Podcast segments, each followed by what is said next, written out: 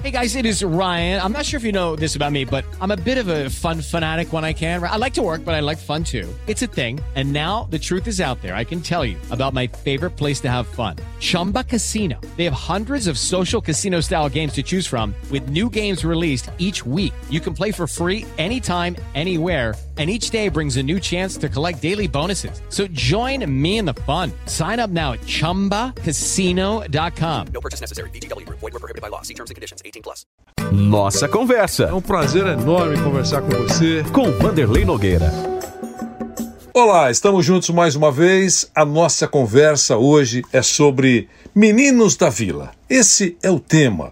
Obrigado a você que está conosco, esteja em casa, no trânsito, onde você estiver, acompanhando o nosso trabalho e essa nossa conversa. Todo Santista, Santista jovem ou mais experiente, sabe que no final da década de 70, o Santos teve um grupo chamado Meninos da Vila. Os adversários também devem lembrar. Foi um timaço que surgiu naquele momento. O time principal não estava numa boa fase e o time da base estava jogando bonito, ganhando, garotos bons de bola para valer. A torcida então começou a exigir que a diretoria usasse a garotada. Isso já aconteceu e sempre acontece quando a coisa não vai. Tem garotos na base aí que são cracassos e precisam ser usados. Às vezes a coisa dá certo, às vezes não. São muitos os personagens daquele grupo, dos meninos da vila. Mas eu vou pensar hoje uma conversa com o Toninho Vieira. Um deles, o Toninho Vieira. Não muito conhecido, mas não menos eficiente. A nossa conversa, eu repito, é sobre Toninho Vieira.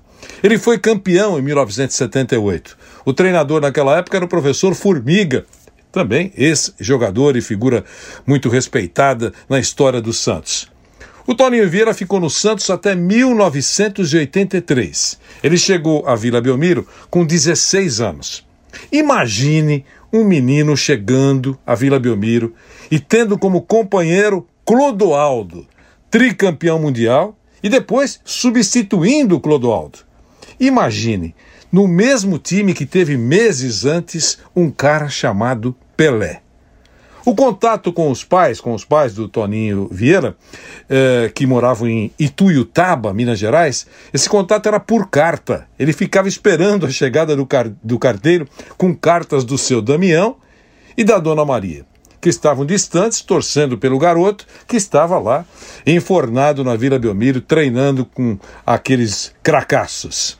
Ele queria ser engenheiro, naquele momento ele queria ser engenheiro, mas Naquela época, ele apenas jogava com Pita, Rubens Feijão e outros jogadores. Eles formavam um timaço na base e depois foram para o time principal.